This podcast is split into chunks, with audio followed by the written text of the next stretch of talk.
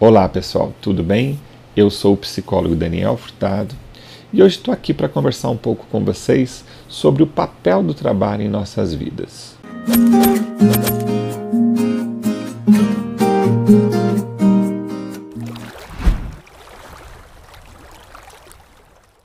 Não há dúvida da importância que o trabalho tem em nossa existência.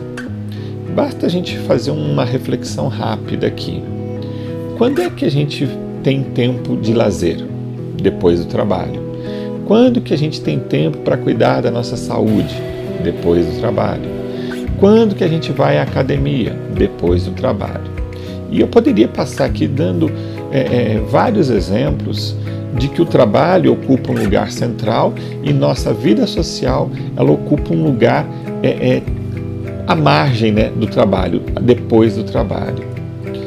O trabalho também tem a sua importância, ele ocupa um lugar de importância, porque é nele que nós colocamos nossas habilidades, nossos talentos. E aí nos, nos realizamos. No trabalho, nós encontramos pessoas, fazemos círculos sociais a partir das relações do trabalho. No trabalho, nós ganhamos dinheiro que vão sustentar nossa família, nossos sonhos, nossos desejos. Enfim, o trabalho tem uma grande abrangência na nossa existência.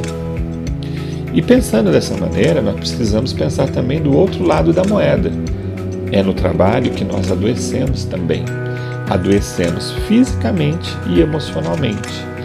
Estresse, ansiedade, depressão, ou seja, vários transtornos emocionais acabam sendo disparados no ambiente de trabalho. O trabalho por si só, ele já ocupa uma grande parte de nossa existência. Então é natural e compreensível que esses é, que os problemas também aconteçam no trabalho.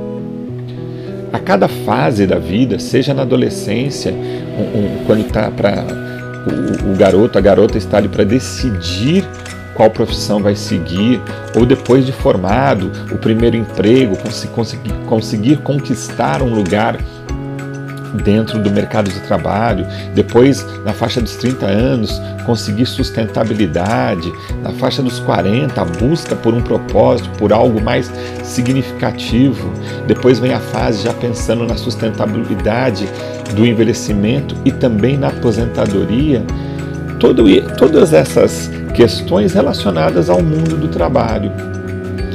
Na minha opinião, não há dúvida de que equilíbrio emocional e maturidade são duas ferramentas fundamentais para aprendermos a lidar com essas crises.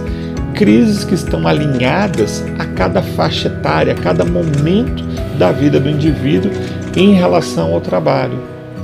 Ou seja, para podermos superar cada uma, cada um desses momentos, cada uma dessas crises desses momentos, nós precisamos ter maturidade, precisamos ter autoconhecimento, sabemos qual é o nosso propósito, o nosso desejo, e aí tomar as decisões de acordo com aquilo que a gente quer para a gente, de acordo com aquilo que faz sentido para a gente. E aí nós vamos construindo uma relação com o trabalho mais tranquila, mais amena, onde de fato o trabalho seja um lugar de realizações e não de adoecimento. Espero que tenha gostado desse bate-papo. Até a próxima e fiquem bem.